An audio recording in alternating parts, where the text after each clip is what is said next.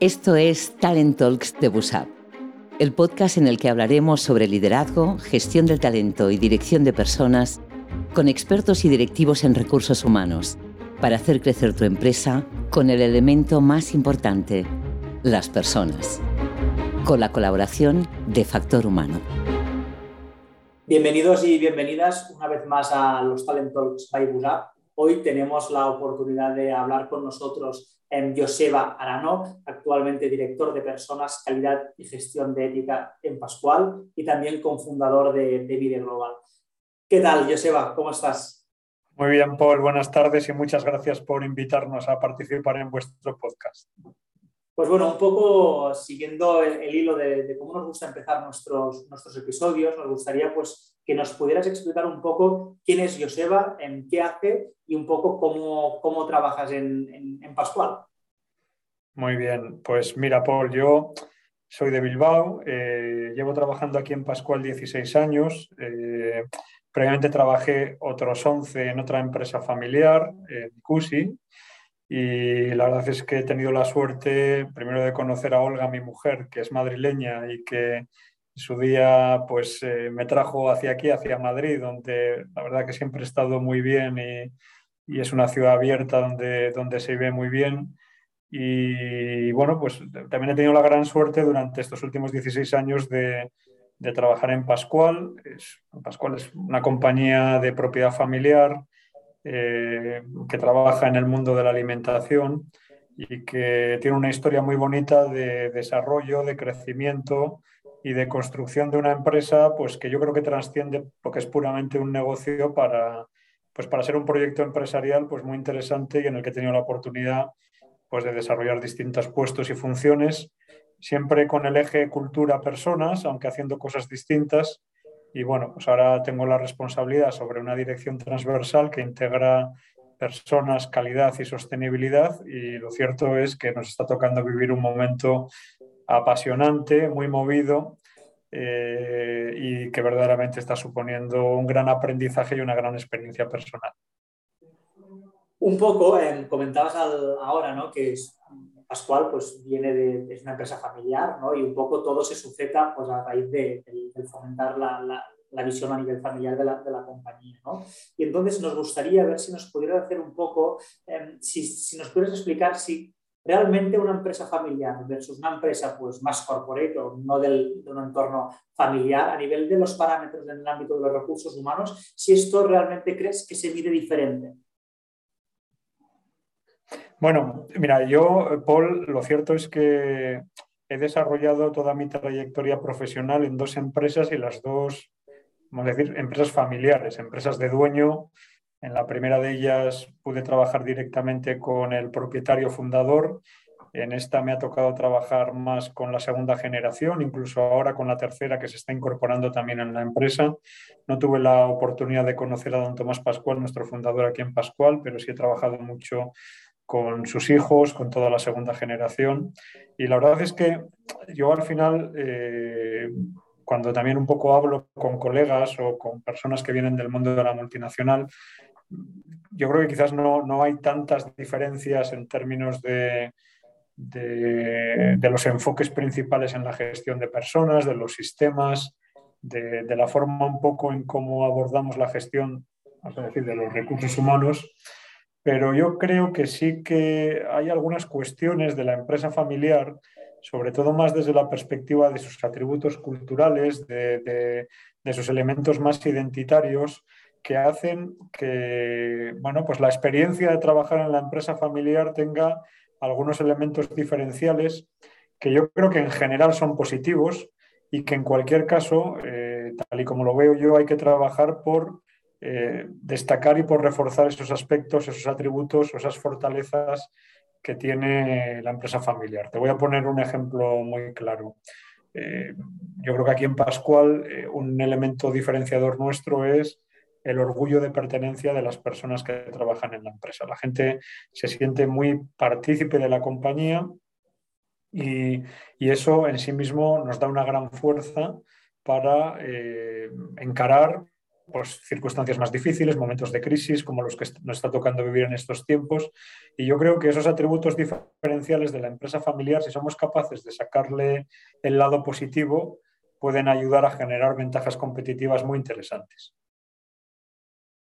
Muy bien. Y una pregunta, ¿no? Eh, vosotros que fundamentáis todo en, la base de familiar, ¿no? Y de hecho, parte de vuestro lema es dar lo mejor, ¿no? Y esto he visto en vuestro LinkedIn que, fomentáis mucho, ¿no? Que el empleado dé lo mejor de sí en, el, entorno laboral, pero también en lo personal, porque al final enriquecerá ambas partes, ¿no? Pero las empresas familiares, podríamos decir que apostáis más por las personas y que sois más cercanas. Y un poco a Pascual, ¿en qué os diferencia respecto a, otras empresas de las mismas características?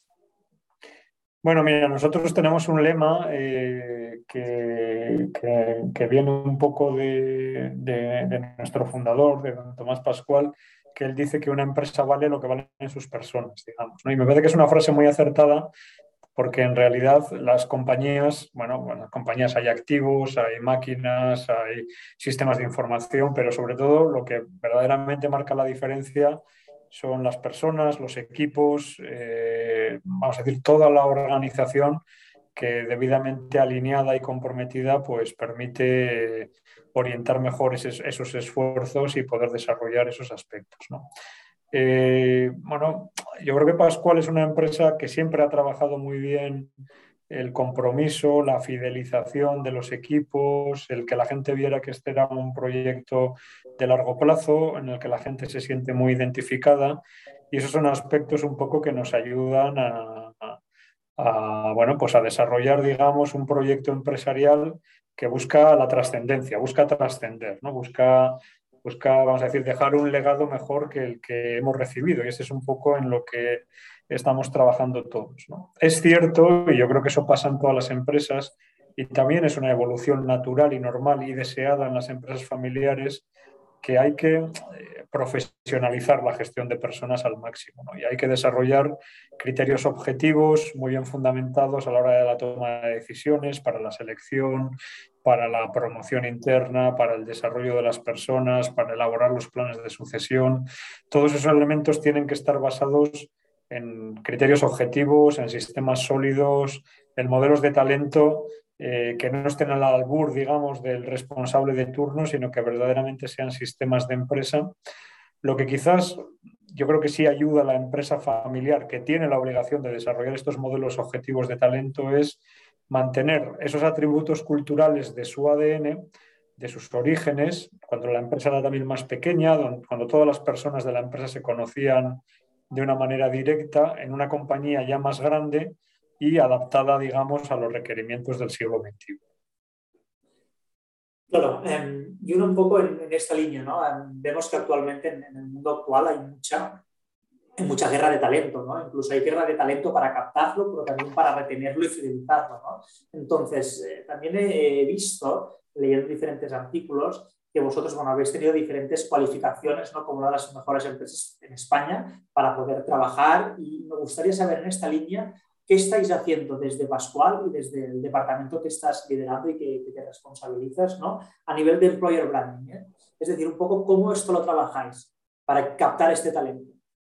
Mira, fíjate, eh, hacemos muchas cosas, pero para mí una que tiene especial fuerza y yo creo que va a tener una relevancia creciente en el futuro es trabajar mucho el concepto de nuestra marca propósito, es decir, integrar en la marca Pascual el propósito de la empresa, el dar lo mejor para el futuro de la alimentación y el aterrizaje de ese propósito, aspectos en los que impactamos positivamente en el entorno en el que nos movemos. Una cosa que estamos viendo es que cada vez la gente valora más el impacto positivo de la empresa para la que trabaja.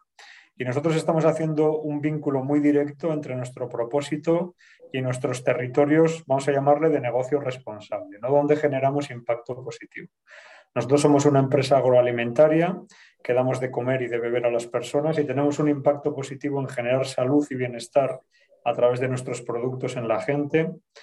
Eh, generamos impacto positivo a través del desarrollo del empleo de calidad y de un impacto positivo también en nuestra cadena de valor y generamos un impacto positivo y damos respuesta a nuestro propósito con unas políticas medioambientales también muy sólidas y que cada vez son más valoradas por parte de los potenciales eh, empleados o trabajadores futuros de Pascual y por la gente que está dentro también. Por tanto, yo creo que ese link entre el propósito, el negocio responsable y ponerlo eso como un elemento central en tu propuesta de valor me parece que es muy importante. Y junto con eso, para que eso sea creíble, eh, nuestra propia gente, las personas que ya trabajamos en Pascual, debemos ser embajadores y prescriptores de todas esas políticas, porque eso es lo que le da credibilidad a todos esos planteamientos. Si nuestra gente eh, cuenta y expresa, y ahora eso es más fácil a través de las redes sociales y de la digitalización que hay, eh, que esa es la experiencia que se vive dentro de la empresa, estaremos ganando mucho. Por supuesto que todas las políticas de compensación, las políticas de conciliación, las políticas de igualdad, de diversidad, son importantes, pero cada vez creemos que cobra una mayor relevancia que la gente le vea un sentido al trabajo que hace y que, en cierta manera, conecte emocionalmente con ese propósito de compañía. Y eso es un poco lo que estamos buscando a través de nuestra comunicación y de cómo trasladamos esa marca empresa, ese Pascual, dar lo mejor,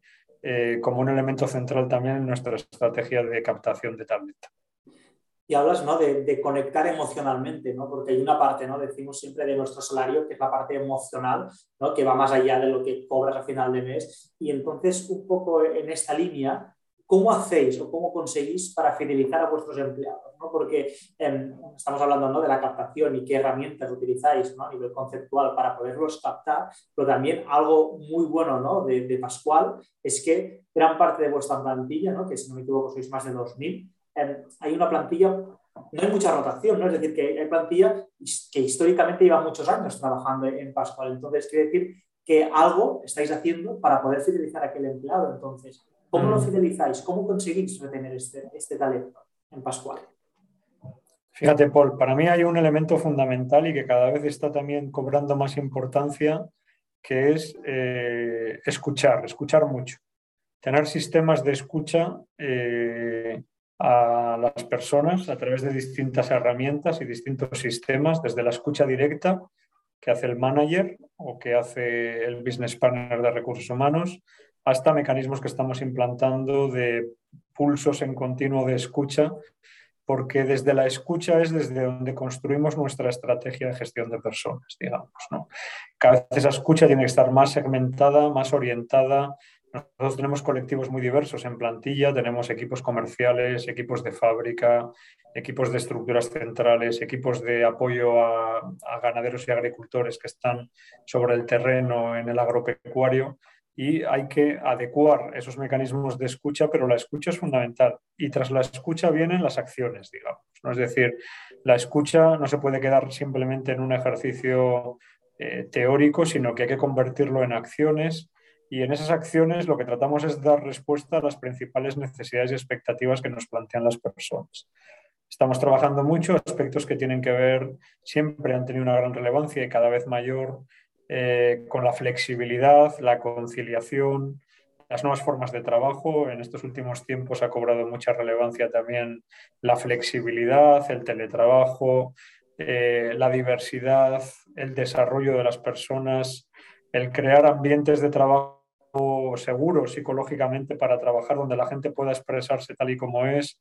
Todos esos son aspectos que estamos trabajando derivados de los procesos de escucha, que son los que nos dan, eh, en cierto modo, los insights fundamentales sobre los que tenemos que trabajar para conseguir ese compromiso, esa fidelización de las personas y esa idea de que la gente vea en Pascual un proyecto y una empresa por la que merece la pena trabajar y dar lo mejor.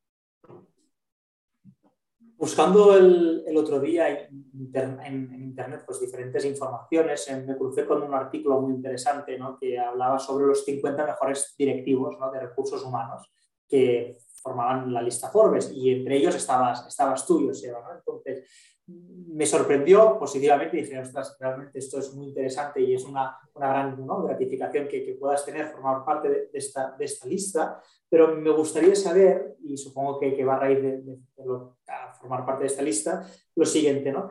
¿Qué acciones ¿no? a nivel de recursos humanos podrías contarnos de las cuales puedes estar más orgulloso, que obviamente conjuntamente con el equipo las habéis implementado, ¿no? pero cuáles serían aquellas dos o tres acciones que dices, pues yo esto estoy orgulloso ¿no? y esto me satisface haberlo hecho aquí en, Pascual. ¿De qué podríamos hablar? Bueno, la verdad que en 16 años pues han pasado muchas cosas y fíjate que yo muchas veces, eh, más que quedarme con grandes logros o con grandes hitos, me quedo mucho un poco con cosas pequeñas, con satisfacciones pequeñas que te da miel.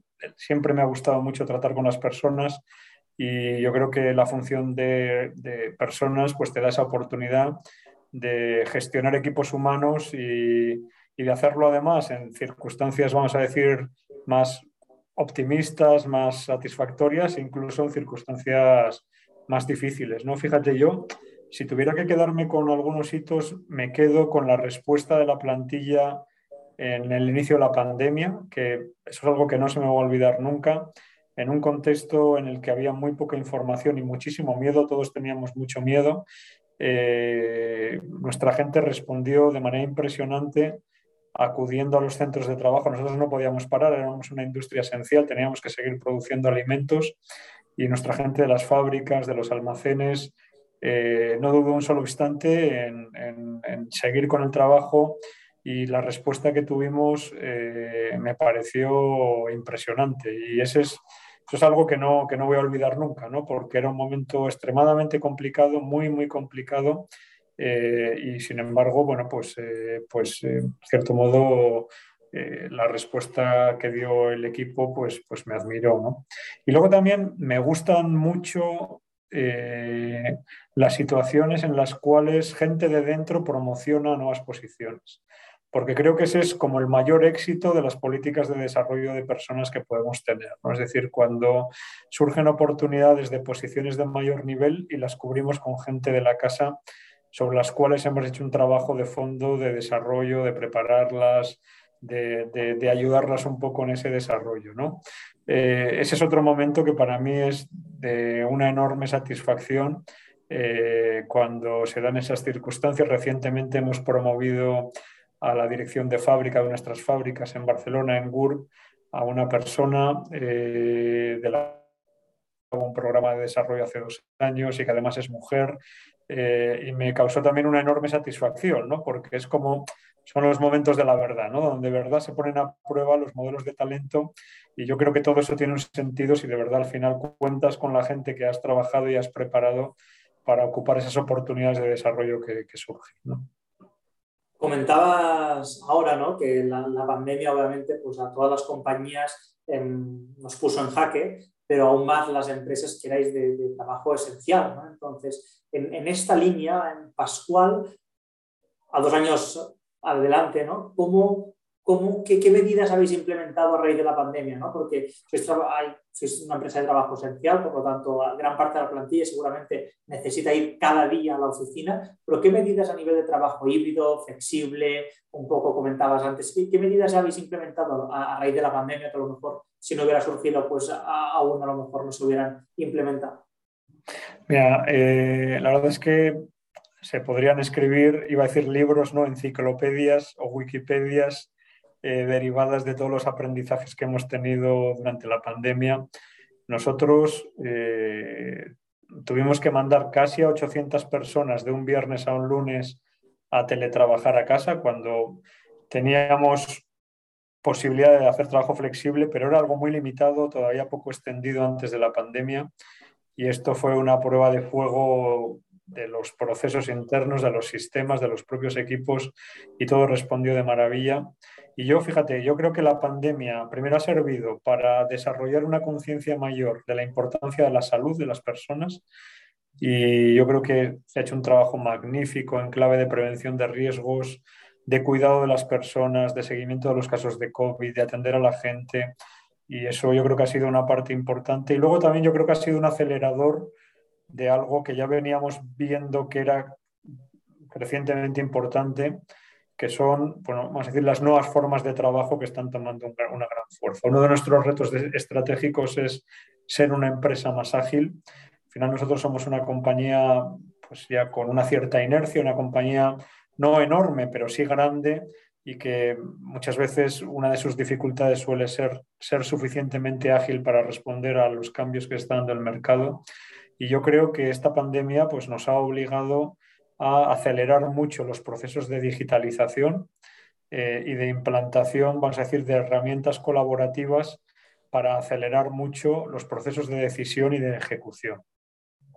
Hemos también eh, desarrollado el modelo híbrido de trabajo con más FlexiWork. Ahora tenemos la posibilidad de hasta el 30% de la jornada en base semanal eh, de posibilidad de teletrabajo en los puestos, vamos a decir, susceptibles de, poder hacerse y queremos seguir desarrollando y profundizando en esa línea del trabajo híbrido, pero sobre todo, eh, más allá del hecho de trabajar en la oficina o de trabajar en casa, lo que yo creo que esta pandemia nos ha hecho ver y el cambio tan acelerado que está habiendo también de contexto y de consumidor es que hay que acelerar la adopción de nuevas formas de trabajo, eh, donde hay algunos aspectos pues, que va a haber que trabajar mucho, la confianza en las personas, el empoderamiento de la gente, el trabajo por proyectos, una organización más líquida, menos jerárquica, eh, darle un sentido al trabajo en la oficina también, pues yo creo que es otro de los aprendizajes importantes que estamos viendo. Eh, reforzar la orientación a objetivos, incluso objetivos de ciclo más corto que el ciclo anual. Eh, bueno, digamos que todas estas formas de trabajar más parecidas a las de las startups son las que en cierta medida también las corporaciones de un cierto tamaño tenemos también que ir aprendiendo a hacer y a desarrollar porque también van a ser importantes para que podamos ser competitivos. Hablabas ahora del mundo de las startups y cómo empresas ¿no? familiares, eh, más aposentadas, como podéis ser vosotros, ¿no? podéis, podéis ver líneas ¿no? de similares de colaboración con, con startups, ¿no? intentando pues, aprender de metodologías que, que, se utilizan. Pero es verdad, ¿no? y así lo, lo, lo, tengo entendido, ¿no? que las empresas familiares sobre todo ponéis foco a lo que es el largo plazo. ¿no? Y esto favorece básicamente la innovación. Em, ¿Es así? ¿Cómo, ¿Cómo, en esta línea gestionáis el talento teniendo en cuenta la innovación y metodologías pues, más ágil, teniendo en cuenta el largo plazo?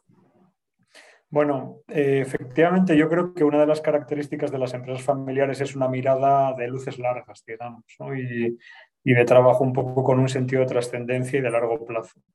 Es verdad también que tienes que ser, vamos a decir, tienes que ser excelente en la ejecución de los objetivos del corto plazo. No puedes vivir solo de una idea a largo plazo, sino que tienes que desempeñar muy bien también en el corto, tienes que lograr objetivos, tienes que competir de igual a igual. Nosotros al final competimos con grandes multinacionales y tienes que ser también muy bueno trabajando el corto plazo.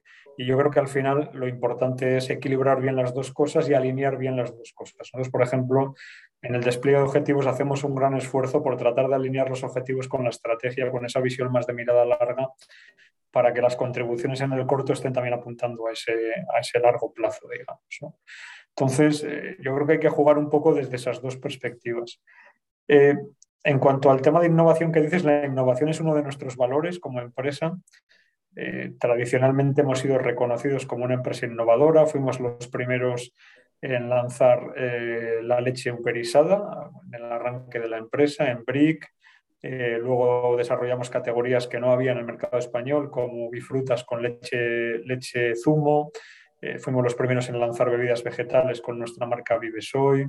Hemos hecho muchas cosas en clave de innovación y hoy, de hecho, la empresa está liderando algunas iniciativas y proyectos importantes de emprendimiento y ha desarrollado su propio Venture Builder, que es Pascual Innoventures, a través del cual queremos un poco desarrollar un modelo de innovación abierta, eh, trabajando muy de la mano con startups. Tenemos un par de proyectos muy interesantes eh, para desarrollar nuevas formas de leche basado en, en, temas celulares o desarrollos un poco también de iniciativas en clave de economía circular para envases más sostenibles, etcétera. Y por tanto, efectivamente, la innovación es la mirada al futuro de la empresa. Y antes te hablaba un poco de la tercera generación. Los dos primeros ejecutivos que se han incorporado eh, de la familia Pascual a trabajar, vamos a decir, de la tercera generación, han entrado a ocupar posiciones vinculadas a innovación y a business, que son quizás los dos drivers fundamentales del futuro de la compañía. ¿no? Con lo cual, cierto modo, esa es para mí una muy buena evidencia de esa apuesta un poco de trabajo a largo plazo que estamos haciendo en Pascual. Comentabas ¿no? que innovación va de la mano de, sostenibilidad, ¿no? Entonces, me gustaría saber, también teniendo en cuenta que desde USA promovemos la, movilidad sostenible, ¿no? ¿Qué está haciendo Pascual a nivel de, sostenibilidad, a nivel a grandes rasgos? ¿Qué, qué, estáis trabajando?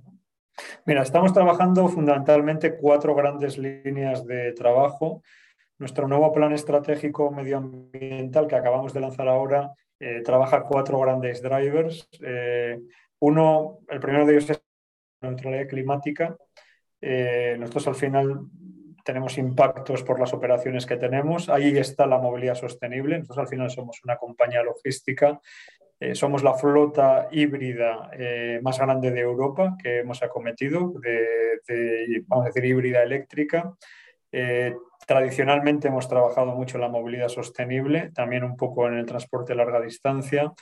Estamos trabajando un poco por desarrollar fuentes de energías alternativas. El otro día Hemos activado un sistema fotovoltaico en nuestra planta de GURP y lo estamos también construyendo en la planta de Aranda.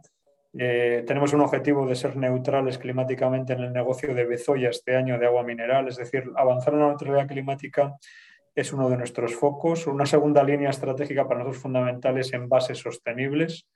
Al final nosotros somos una compañía de alimentación y sobre todo de bebidas que van en envases y hay un gran reto medioambiental. Eh, hemos sido los primeros en tener PET reciclado para todos nuestros envases de Bezoya. Hemos salido con envases innovadores tanto en brick como en botella, en leche también. Eh, hemos lanzado nuevos formatos back in box también en Bezoya para reducir el, impacto en el plástico. Ahí tenemos una línea de trabajo muy potente. La tercera línea es trabajar la sostenibilidad en el ámbito agropecuario, ya no solo en nuestras fábricas, en nuestras instalaciones, sino hacia atrás, eh, con nuestros proveedores agros, al final nosotros eh, trabajamos con agricultores eh, que nos proveen de las materias primas para nuestras bebidas vegetales y con agricultores y con ganaderos que nos proveen de leche y también trabajar con ellos en hacer que sus explotaciones sean más sostenibles es otro aspecto fundamental en la parte medioambiental. Y la cuarta línea de trabajo es eh, poner en el corazón de la propuesta de valor de las marcas comerciales la sostenibilidad. Es decir, queremos llegar al consumidor con un mensaje muy claro de que la sostenibilidad está en el corazón del propósito de Pascual y que estamos haciendo cosas para que de verdad eso sea algo que se vea materializado de una manera muy clara en nuestros consumidores. Una cantidad de, acciones en, materia de, sostenibilidad. hablábamos antes al principio ¿no? de que en Pascual gran parte de la plantilla, ¿no? en ser el, este, formar parte de este ecosistema ¿no? más familiar y de pertenencia y sentirse que forman parte del ADN de la empresa hace que tengáis numerosos trabajadores ¿no? que llevan varios años en la, en la compañía. ¿no? Y un poco esto, em, cómo afrontáis ¿no? este tipo de equipos la resistencia al cambio. ¿vale? Es decir, estamos en un mundo, ¿no? en un contexto un poco loco, si lo podríamos llamar de, alguna forma, entre diferentes acontecimientos pues, que van sucediendo, esperemos que, que no sucedan más, pero cómo afrontan los equipos esta, se puede afrontar los equipos esta resistencia al cambio? ¿Cómo, cómo se puede solventar? Bueno, este es uno de los, vamos a decir, grandes retos que yo creo que a los que nos enfrentamos todas las empresas en este contexto tan buca o bani, ya no sé muy bien cómo llamarle al que, al que nos enfrentamos, que efectivamente nos obliga a cambiar constantemente. Nosotros pensábamos que salíamos de una pandemia y nos hemos encontrado un 2022 lleno de dificultades, con un incremento de costes brutal, exponencial, con una guerra ahora a las puertas de Europa, con una situación de ahora una huelga de transporte también que ha puesto patas arriba un poco toda la cadena de suministro. Es decir, eh, hay que trabajar la resiliencia en las organizaciones, eso lo vemos claro. Creemos que no va a disminuir este ritmo de cambio y hay que entrenar tanto a los managers como a las personas, a todas las personas que trabajan en la empresa, a, en cierto modo, bueno, pues eh, poder superar y poder convivir con esta circunstancia de cambio del entorno tan fuerte sin, sin sufrir demasiado. ¿eh? No voy a decir sin sufrir nada porque hoy por hoy el trabajo, no sé si la palabra correcta es sufrir, pero bueno, ese elemento de esfuerzo, de, de superación, de, de, estar preparado un poco para, para, en cierto modo, responder ante situaciones adversas es una característica que yo creo que va a haber que desarrollar. Y para eso, eh, yo creo que la comunicación es muy importante, la transparencia, eh, la confianza en los equipos, la escucha, de la que ya he hablado antes. Y yo creo que también eh, hay que perseverar y tener una cierta paciencia. yo creo que muchas veces al final nos lleva un poco el, o bien la urgencia o bien el ansia de que los cambios se produzcan y yo creo que a veces eh, hay que tener un poco de paciencia para que determinados cambios se produzcan, ¿no? porque eh, la precipitación tampoco es una buena consejera y es verdad que hay que ser ágiles y que hay que moverse rápido, pero también es verdad que determinados cambios requieren de, un cierto pozo y de una cierta dinámica. Entonces yo también eh, soy fervoroso creyente en el trabajo del día a día, en la perseverancia, en el insistir, en el eh, pico pala que le llamamos nosotros, pico pala, pico pala, pico pala, y al final se acaban viendo los resultados. Hablabas de la importancia de la comunicación, ¿no? Y un poco me gustaría saber desde vuestro departamento, desde el ámbito de las personas, cómo de importante es comunicar a los empleados los diferentes acontecimientos que nos podamos ir encontrando para mantenerle, mantenerlos ¿no? con este engagement a la compañía. ¿Cómo lo trabajáis esto? Entiendo que colaborando con otros departamentos, como marketing, un poco me gustaría saber vuestra experiencia. Mira, fíjate, para mí la comunicación es una palanca clave fundamental, eh, ya no solo en la gestión de personas, sino en la gestión de todos nuestros grupos de interés, el consumidor, el ciudadano, los clientes, los proveedores. Eh, la propiedad, la sociedad en sí mismo. Eh, yo creo que, comunicar bien y tener una estrategia y unas herramientas potentes de comunicación es un must absoluto eh, si uno quiere tener éxito en un entorno tan expuesto al que nos exponemos y donde estamos siendo escrutinados constantemente eh, por parte de todo el mundo. Nosotros hemos ido a una estrategia de integración de la comunicación desde una perspectiva 360, multigrupo de interés. Y yo creo que ese ha sido un gran aprendizaje. Hemos integrado la comunicación interna dentro del marco de esa política más general de comunicación para alinear esa comunicación desde una perspectiva integral, no solo, no solo ya hacia los empleados, sino desde una perspectiva, como te comento, multigrupo de interés. Y es, yo creo que eso tiene mucho que ver con esa forma de trabajar más transversal, no, por silos o departamentos. Y nosotros hayamos tenido una experiencia muy interesante y muy positiva de haber integrado los distintos equipos de comunicación, los más orientados a, marca comercial, la marca corporativa, la comunicación interna, y estamos estableciendo mecanismos de trabajo eh, para conseguir un mayor impacto y un mayor alineamiento de todos los mensajes que trasladamos.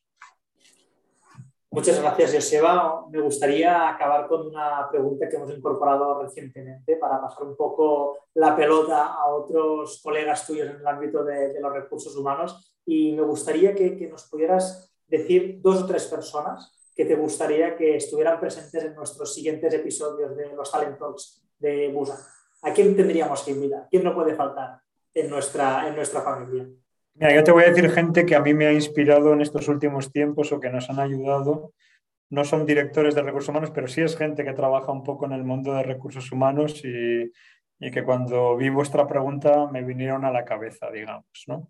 Mira, yo el primer nombre que te daría sería Xavier Marcet, a quien tengo la suerte de conocer eh, y que le sigo en sus tribunas de la vanguardia que escribe todos los meses porque me parece que es un referente en innovación y el management del siglo XXI y me parece que sus escritos, sus juicios son muy acertados y que orientan muy bien a lo que es mi visión también de por dónde va la empresa del siglo XXI. Y esta sería, digamos, una de las personas que te recomendaría entrevistar.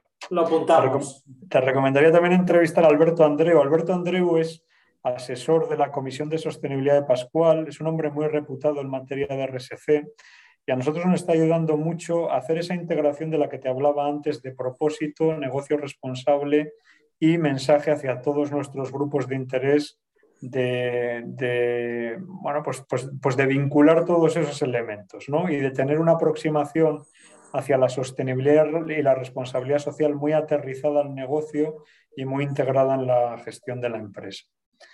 Y la tercera persona que te recomendaría es Miquel Bilbao. Miquel es una persona que nos ha ayudado en un programa que hicimos hace dos años sobre teoría U de Otto Scharmer, también del Instituto Tecnológico Massachusetts, que a mí en los últimos tiempos quizás es el enfoque eh, más interesante que he visto de gestión del cambio y de avanzar hacia la innovación y hacia lo nuevo desde un viaje personal y organizativo donde tienes que ser capaz de abrir tu mente, tu corazón y tu voluntad para estar preparado a, lo nuevo que viene. Y yo creo que eh, eso me resuena mucho también en Pascual porque también en cierto modo estamos haciendo un viaje tratando de quedarnos con todo lo bueno de la historia de Pascual y de toda la gente que ha pasado por aquí, pero también preparándonos para abrirnos a un futuro que está ya aquí delante y al que la empresa tiene que ir para garantizar ese futuro de largo plazo del que hemos venido hablando.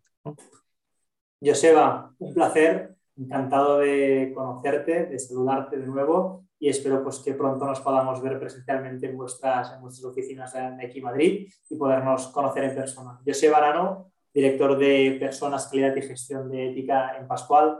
Un placer, muchas gracias hoy por estar aquí con, con nosotros. Muchas gracias a vosotros, Paul, por la invitación y a vuestra disposición. Y esto ha sido todo por hoy. Te animo a seguir Talent Talks de Busap en tu plataforma de podcast favorita para no perderte los próximos capítulos. Te recuerdo que puedes ver este mismo capítulo en vídeo en el canal de YouTube de Busap. Muchas gracias por estar ahí. Hasta dentro de dos semanas.